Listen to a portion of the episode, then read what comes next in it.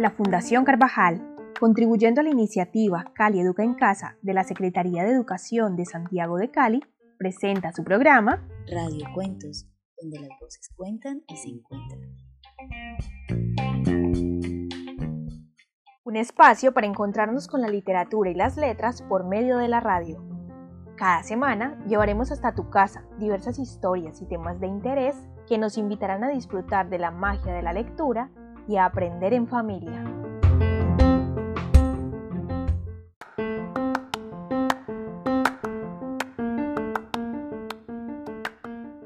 Bienvenidos todos a esta nueva emisión de Radio Cuentos. Esperamos que hayan tenido una excelente semana y que se encuentren bien ustedes y sus familias.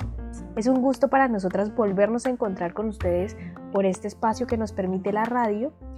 Y en el programa de esta semana, junto a Marcela Rojas y con recomendaciones de los bibliotecarios de la Central Didáctica del Poblado, queremos invitarlos a reflexionar y a conversar sobre un tema que hasta el momento no habíamos abordado como ustedes tal vez lo han podido percibir, desde el mes pasado aproximadamente hemos empezado a hablar de temas relacionados con el panorama literario nacional.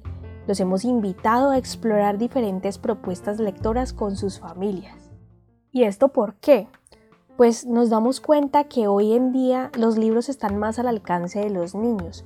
Finalmente, la literatura infantil y juvenil ha empezado a ocupar un lugar importante dentro de la vida de la familia son muy pocos o casi ningún adulto duda de la importancia de la lectura y de la literatura para la vida de las personas en general, pero principalmente para los niños en su proceso de desarrollo. Sin embargo, hasta el momento no hemos hablado de esos libros con los que a veces como adultos nos encontramos y que tendemos a considerar inapropiados o no actos para los niños nos encontramos con libros que plantean unos temas que para nosotros pueden ser temas espinosos, de los que es mejor no hablar con los niños. Sin embargo, vale la pena preguntarnos, ¿será que puede haber libros o personajes de libros que sean incorrectos para el público infantil?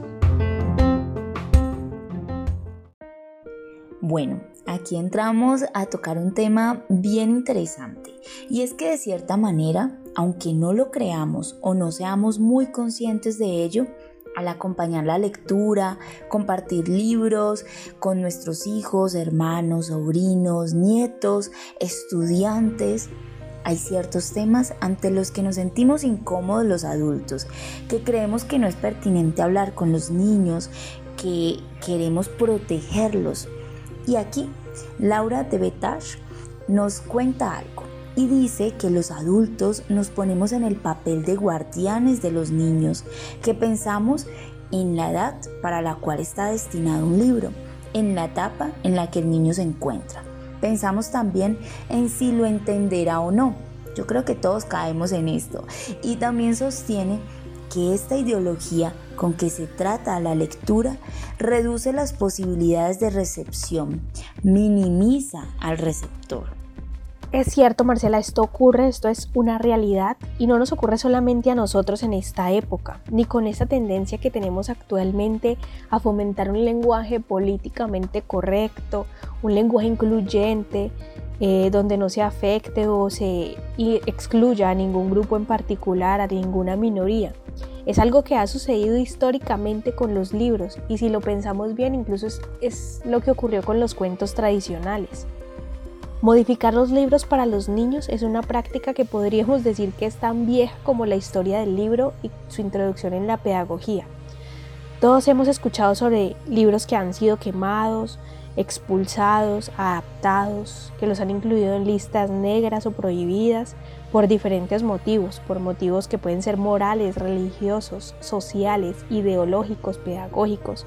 Y hasta aquí nada de esto es extraño, pues estos libros han sido leídos han seguido circulando en la oscuridad y han llegado a confrontar pensamientos diferentes.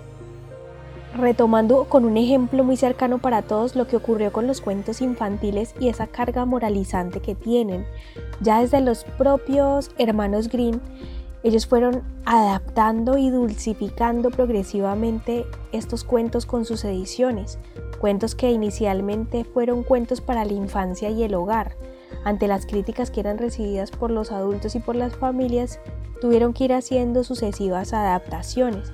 Hay reportes de que estas primeras versiones recogidas del acervo popular alemán estaban llenas de madres desalmadas, de castigos crueles para los niños, pero pronto las madres fueron sustituidas por madrastras, por ejemplo, y se eliminaron los detalles que eran considerados más truculentos o escabrosos para la infancia. Y más recientemente lo que ocurrió con Disney, que se ha encargado de acabar de limar cualquier aspereza en esos cuentos tradicionales, de tal forma que los niños de nuestros días solo puedan imaginar esos cuentos en bonitos colores pastel y con melodías bastante pegajosas. Sí, y es que esto tiene que ver con dos aspectos. Por un lado, los cambios en la concepción de infancia y la ruptura que se da en el momento en que la literatura deja de verse como una obra de arte y pasa a convertirse en un elemento con una función educativa o moralizante. Los grandes perjudicados a mi modo de ver son la literatura y los lectores, por supuesto, porque es que la literatura está asociada con el arte, la provocación, la denuncia, el discurso estético, la ruptura de las tradiciones y las reglas, la imaginación. Y dejar de tener esas connotaciones estéticas la pone en peligro la escritura, por ejemplo, la creación, son transgresoras por naturaleza, tienen el gen de la exploración y la aventura. La literatura no está aquí para respetar, le da igual ese mundo feliz de corrección política y el deber ser, no es su inquietud. ¿De verdad queremos que la literatura se convierta en eso? La reflexión que se me ocurre es que lo políticamente correcto hurta parte de lo humano, de lo cotidiano. De acuerdo, Marcela, pero esto que mencionas me lleva nuevamente a retomar la pregunta que planteamos al inicio del programa. ¿Será que hay formas correctas de leer obras literarias o habrá libros correctos o incorrectos? Porque según lo que has dicho hasta el momento, la literatura no debería tener esa función o esa intención velada de agradar o no incomodar. A lo largo de la historia estos cuentos para la infancia han sido bastante irreverentes, e incluso podríamos decir que han sido cuentos crueles. Pulgarcito, por ejemplo, es un ejemplo claro, claro de la pesadilla para cualquier educador. A este niño sus padres lo abandonan en medio del bosque para no tener que alimentarlo. En una de las versiones originales él engaña al ogro para que el ogro a su vez decapite a sus propios hijos. Y finalmente Pulgarcito le roba sus tesoros al ogro y solamente gracias a este botín sus padres lo vuelven a recibir en casa porque este niño ahora sí sale rentable. Y con mucha frecuencia estos cuentos han sido censurados o de cierta forma reescritos. Hace un par de años, por ejemplo, se podía encontrar una versión del pulgarcito donde el niño no era abandonado sino que se perdía en el bosque. Y por su parte el ogro no tenía familia y moría por accidente. Así que el botín que se encontraba Pulgarcito ya no era producto de un robo, sino que digamos que más bien era el producto de haberse encontrado un tesoro sin dueño tirado por ahí. Pero los malos ejemplos y la maldad en los cuentos está por todas partes. ¿Qué hacemos por ejemplo con las brujas que comen niños eh, y que mueren quemadas como en el cuento de Hansel y Gretel? Y esto que ocurre en estos cuentos también ocurre con muchas otras historias. Y lo que se hace al tratar de modificar estas versiones de cierta forma es quitarle como ese contexto histórico que tiene y ese valor histórico que puede haber detrás de esas historias, pero también alejar al niño de las posibilidades de entretenimiento y de unas posibilidades de sentir cosas distintas y experiencias que tal vez el niño ni siquiera haya vivido, que son posibilidades que ofrece la literatura. Alexandra, ese tipo de brujas yo creo que no conquistarían a muchos lectores. Y es que lo malo o lo aterrador en estos cuentos de cierta forma tiene un propósito. Es que buscaban advertir a los niños y las familias de los peligros del mundo, de la maldad. Pero también son escenarios seguros para que todos descubramos el mundo y también entendamos esas emociones que allí palpitan, ¿no? Y es cuando se me ocurre traer una cita del escritor Fernando Sabater, quien dice que los cuentos no son brutales ni enseñan a hacerlo, son crueles, a menudo feroces, dice él, pero siempre defienden la pureza valerosa que en el hombre remedia y vence lo cruel y lo feroz. No dicen que la vida sea idílica, tranquila, armónica, siempre gratificante. Dicen que para quien lucha bien, la vida es posible sin dejar de ser humana.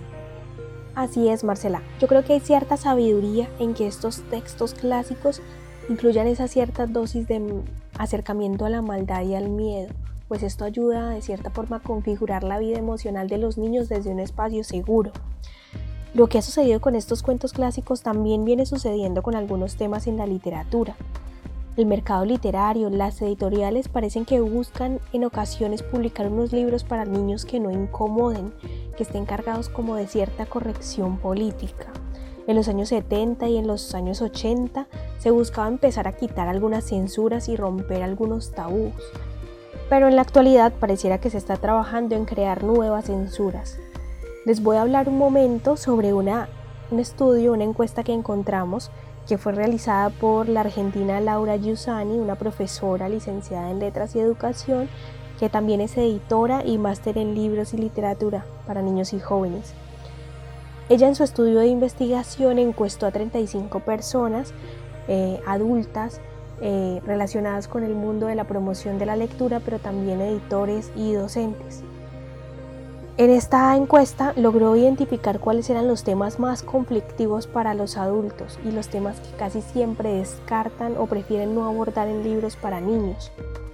Entre estos temas en orden de aparición o de importancia podríamos mencionar el sexo y la muerte, seguido por las malas palabras, la discriminación, el acoso escolar, la homosexualidad, y se nombraron además otros temas como la pobreza y la marginalidad.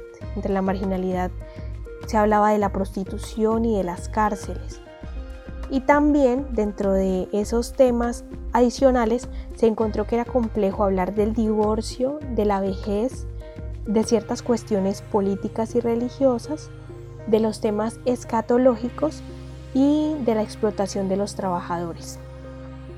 En una de las encuestas, una formadora de maestros menciona que la separación de los padres o las situaciones vinculadas con ello, al igual que la discriminación, han logrado instalarse con mayor naturalidad, aunque existan ciertos ámbitos en los que se prefiere evitar este tema.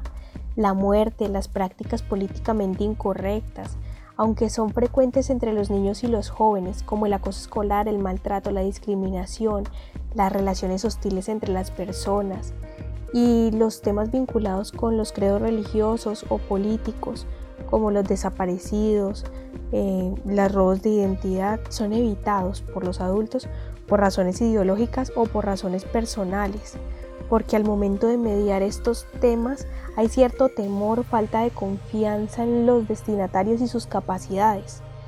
En el caso de tomar estos temas, no siempre se hace a partir de su valor literario como una obra artística en sí, sino que se tiende a instrumentalizar estos libros y a usarlos como una herramienta frente a situaciones concretas que hayan ocurrido o que permitan abordar estos temas con los niños, pero intencionalmente. En conclusión, Marcela y oyentes, yo creo que más allá de que haya libros que se censuren explícitamente, en mi opinión lo que pasa es que hay unos temas que se convierten en temas tabú y se van dejando de lado, y esto da como resultado a que haya ciertos libros de lectura restringida para la infancia. Es difícil creerlo, pero aún hoy en día y con tal cantidad de información con la que se bombardea diariamente a nuestros niños, posiblemente autores como Roald Dahl o como Tommy Unger, eh, por ejemplo, serían impublicables hoy en día. Me encanta que menciones a Roald Dahl porque justo y en este momento vamos a recibir un regalo por parte del bibliotecario Andrés Arango, quien nos leerá una versión muy particular de uno de los cuentos clásicos. Así que los invitamos a escuchar el regalo de la voz.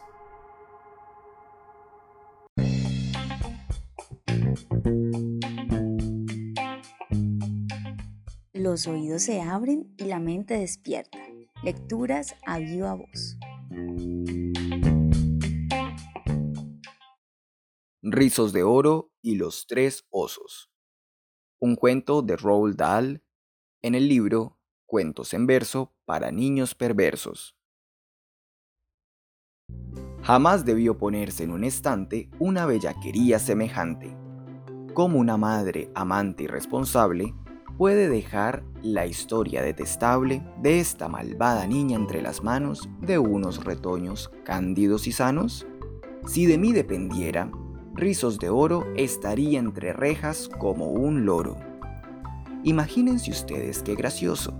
Resulta ser potaje para oso, café, bizcochos con su mermelada y, con la mesa puesta y preparada, que diga papá oso. Mil cornejas, la sopa está que quema las orejas. Vamos a darnos un paseo juntos hasta que este potaje esté en su punto. Además, caminar un buen ratito nos abrirá mejor el apetito. Ninguna ama de casa se opondría a propuesta de tal sabiduría, y menos con el genio singular de un oso cuando es hora de almorzar. Pues bien, en cuanto dejan la mansión, se cuela rizos de oro en el salón y, cual reptil sinuoso y repelente, lo curiosea todo soezmente. Al punto ve el potaje apetitoso que puso en los tres platos mamá oso, y en menos tiempo del que aquí se cuenta, sobre ellos se abalanza violenta. Imagínense, insisto, qué faena, después de preparar cosa tan buena que acabe en el estómago incivil de alguna delincuente juvenil. Y no se acaba ahí la cosa, lo mejor viene a continuación de lo anterior. Como mujer de hogar que usted se siente, ha ido con todo amor pacientemente, coleccionando muchos trastos viejos, un angelote manco, dos espejos, tres sillas y un armario estilo imperio, comprado en subasta, y lo más serio, una silla de niño isabelina que un día heredó usted de su madrina. Es esa silla orgullo y gloria de su querida casa y no hay historia que usted no cuente de ella y se derrita cuando la enseña ufana a las visitas. Pues como iba diciendo, Rizos de Oro, sin el menor recato ni decoro, coloca su trasero gordinflón sobre la silla histórica en cuestión y, como no le importa tres pepinos el mobiliario estilo isabelino, se tira en un segundo malhadado de su salón el mueble más preciado. Cualquier niña diría, ¡qué desgracia! Merezco un buen castigo por mi audacia. Pero no rizos de oro, que al contrario exhibe su peor vocabulario. Maldito cachivache y otras cosas que, de tan malsonantes y espantosas, no puedo ni me atrevo a transcribir, ni creo que se deban imprimir. Ustedes pensarán que aquí termina su expedición fatal nuestra heroína. Pues yo lo siento mucho, amigos míos. Pero no acaba aquí todo este lío. La miserable quiere echar la siesta. Así que va a mirar dónde se acuesta. Sube al dormitorio de los osos compara qué edredón es más lanoso. Los prueba del derecho y del revés y se echa en el más blando de los tres. Como sabes, la gente de provecho se suele descalzar cuando va al lecho, pero con rizos de oro no hay enmienda, ni se le ocurre cosa que no ofenda.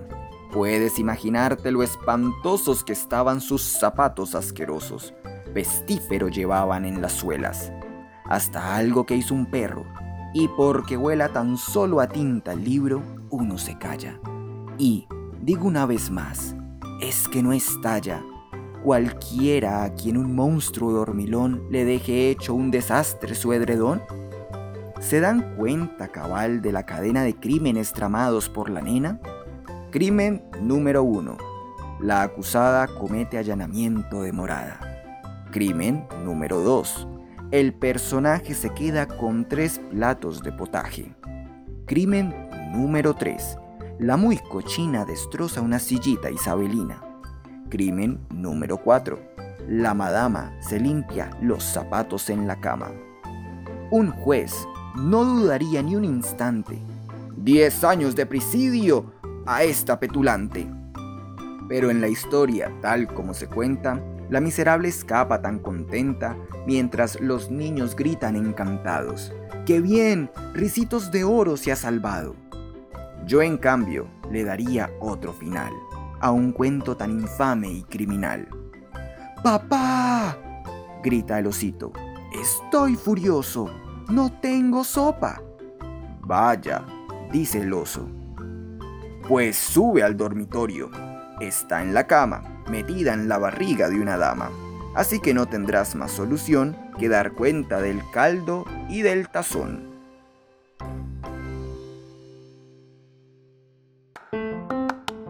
Muy entretenido y atrapante este libro que nos acaba de leer Andrés, muchas gracias. Claramente Roald Dahl es un gran ejemplo de esos autores que han querido llevar a sus lectores a alejarse del canon de los personajes tradicionales o estereotipados. Este autor ha explorado y propuesto para sus lectores diferentes formas de ver el mundo. Se ha atrevido a contar nuevas versiones de las historias que llevan a los niños a cuestionarse el mundo que los rodea. Así es, y es que Roald Dahl es uno de los más irreverentes. Con su libro Matilda, con el que Danny DeVito hizo una película que yo creo que muchos de los que están aquí escuchando el programa la han visto. Esta película es un alegato fiel contra la familia y el colegio. El padre de Matilda, por ejemplo, es repulsivo, no le gusta leer, ama la televisión es un estafador de poca monta y cuando tiene que huir de la policía, al finalizar la obra, no le importa abandonar a su hija. Bueno, ¿y qué me dicen de la directora del colegio, la señorita Tronchatoro, que simplemente odia a los niños y, y se dedica en ese colegio a torturarlos? Ahora, no sé si ustedes conocen otra historia de Dal que se titula Las Brujas este libro está, y también convertida en película es algo que aterroriza a cualquier niño y también a sus padres. Las brujas son calvas, tienen garras en vez de manos y se organizan en un siniestro sindicato internacional además para eliminar a los niños de la faz de la tierra. Y en el más popular de sus libros, que es Charlie la fábrica de chocolate, Dal pinta castigos horrendos e irreversibles para los niños que se portan mal. Este tipo de historias, Marcela, resultan muy valiosas para la infancia.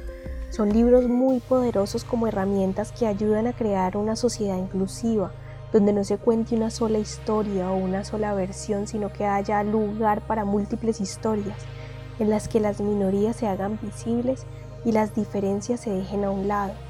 Son herramientas que incluso pueden servir como denuncia de lo que está mal en el mundo, de lo que necesita cambiar. Al fin y al cabo, los libros son el espejo en el que se reflejan los niños, son una ventana segura que les permite conocer el mundo que les rodea y en ese camino conocerse a sí mismos.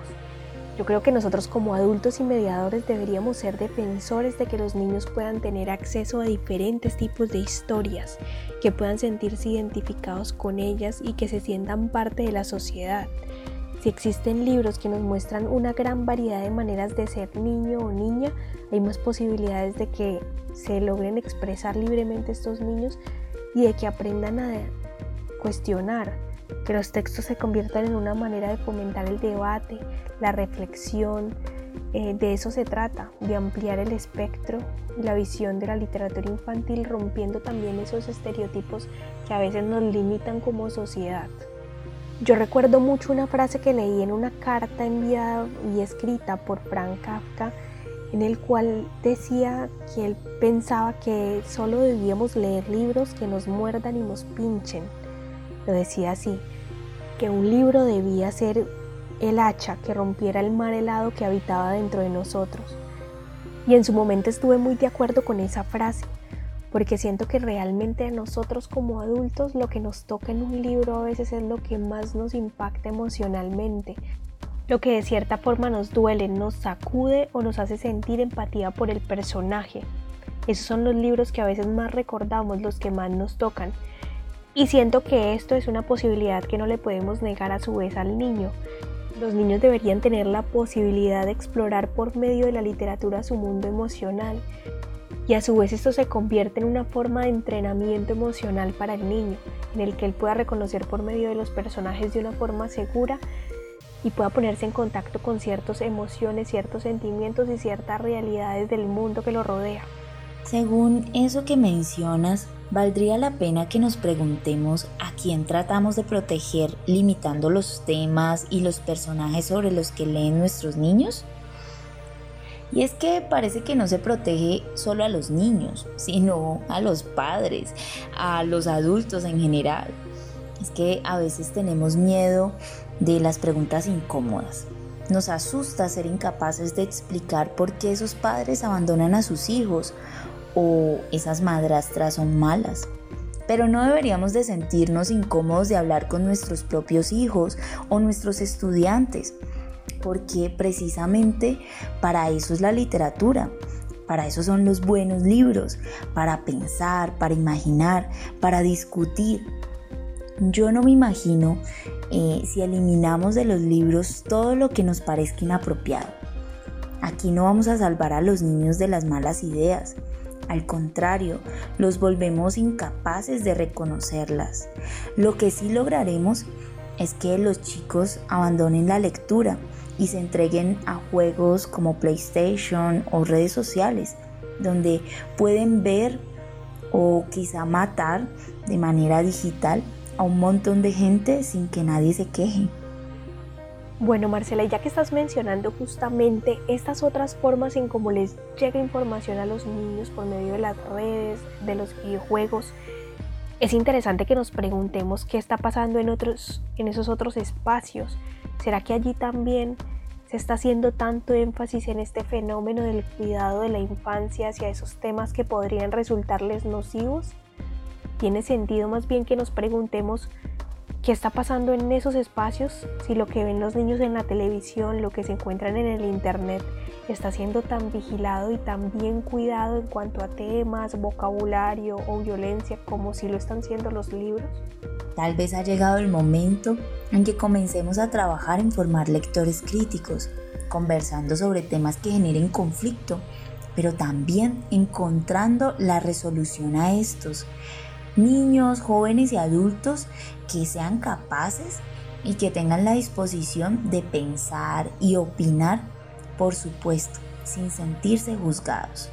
Y pensando en esto, quisiera mencionar algunos aspectos que me parecen importantes respecto al acompañamiento que como adultos podemos hacer a las lecturas con las que los niños y niñas se encuentran el rol de la mediación y el acompañamiento al lector, por ejemplo.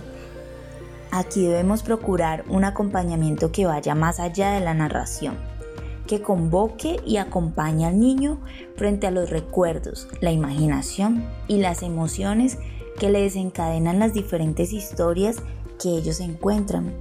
Una recomendación que me gustaría añadir es que es importante buscar que los momentos de lectura se enriquezcan con las memorias, con las ideas, con las reflexiones que tengan los niños y niñas. Esto nos permite reconocerlos a ellos como sujetos con historias, con una trayectoria, con unos gustos, unas emociones propias y con unas experiencias en su corta vida, que sean capaces de identificar y de relacionar estas experiencias, de expresarlas, de comprenderlas desde sus particularidades y desde lo que está sucediendo en esos libros que están leyendo. Que ellos se reconozcan también como sujetos con capacidades de acción, pero también de creación. Durante la lectura podemos invitar a que los niños y las niñas sean más argumentativos y críticos con lo que escuchan, leen y ven, validando la capacidad propositiva que ellos tienen. Finalmente podemos invitarlos a que vivan la empatía desde el reconocimiento e identificación de sus emociones personales. Y esto es muy importante, porque si ellos se reconocen a sí mismos, sus emociones, pueden reconocer las de los demás. Esto fomenta habilidades sociales que promueven relaciones democráticas y ayudan al respeto por la diversidad. Bueno, muchísimas gracias por habernos acompañado en este programa. No vamos a finalizar sin antes compartir con ustedes, como habitualmente lo estamos haciendo, las recomendaciones del bibliotecario. Esta semana tenemos recomendados desde la Central Didáctica del Poblado, donde nuestros bibliotecarios y mediadores de lecturas han hecho una selección estratégica de libros que vamos a invitarlos a descubrir con sus familias a propósito del tema de este programa. En la recomendación del bibliotecario del día de hoy, vamos a hablar acerca de aquellos personajes que resultan incorrectos en la literatura. No todos los personajes para ser memorables deben ser buenos, lindos y rosas. Tampoco tienen que ser héroes ni mucho menos ayudar a las ancianas a cruzar la calle. De hecho, muchos de los personajes con altos niveles de maldad e incorrección son los más queridos y nos encantan, sin embargo, estos personajes no tan buenos, no tan lindos y no tan rosas nos preocupan cuando damos de leer porque representan todo lo que un ser humano no debería ser. ¿Se acuerdan de Scar, el hermano de Mufasa en El Rey León? Era malísimo. O de Daniel el Travieso y Ricky Ricón, tremendísimos ambos, ¿verdad? Y ni hablar de los odiosos niños de Charlie y la fábrica de chocolates. A excepción de Charlie, eran insoportables todos. Sin embargo, a pesar de ser personajes incorrectos, se quedan en nuestros recuerdos porque representan las partes oscuras de nuestro ser. Y es importante hablar sobre estas zonas oscuras, sobre todo con los niños que están en un proceso de descubrimiento y aprendizaje del mundo. Y no solo es un tema de niños, ya que nosotros constantemente nos estamos cuestionando sobre la vida y nuestro actuar. A continuación les recomendamos algunos textos con personajes incorrectos que nos ayudan a discutir cómo los malos ejemplos pueden tomarse como punto de partida para reflexionar sobre nuestras maneras de actuar y su incidencia en otros. En primer lugar, tenemos a La peor señora del mundo de Francisco Hinojosa, una historia que nos presenta a una mujer que disfruta de hacer maldades a sus hijos y vecinos, hasta que un día la gente del pueblo se cansa y planean una estrategia para librarse de ella. Sin embargo, esta historia nos permite leer entre líneas la importancia de vivir en comunidad y ser solidarios. Nuestra segunda recomendación es el libro La mala del cuento, de Vivian Mansur, que nos habla sobre Marina, una niña que intenta desenmascarar a su madrastra a través de travesuras que expongan su verdadera personalidad. Pero los malos comportamientos de Marina dejan expuestas las heridas que tiene una niña de 12 años tras perder a su madre y que se niega a aceptar una nueva mujer en su vida, la novia de su padre. Nuestro tercer recomendado es el diario de un gato asesino de Anne Fine, que nos cuenta la historia de Tuffy, un gato cínico y realista que enloquece a los papás de Ellie, su dueña, por hacer de las suyas con las mascotas de sus vecinos pero que además nos permite reflexionar sobre los ciclos naturales de la vida a través de un humor cruel y malicioso. Espero que todos en sus casas puedan disfrutar de estos personajes. Hasta la próxima.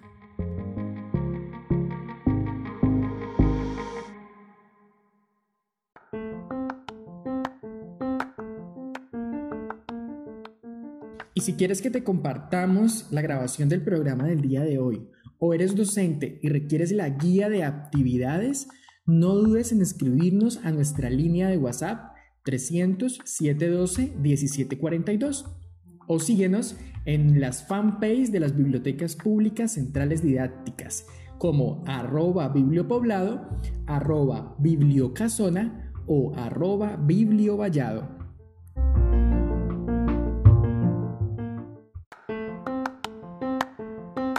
Las bibliotecas públicas centrales didácticas de la Fundación Carvajal, desde la iniciativa Cali Educa en Casa, presentaron su programa Radio Cuentos, donde las voces cuentan y se encuentran.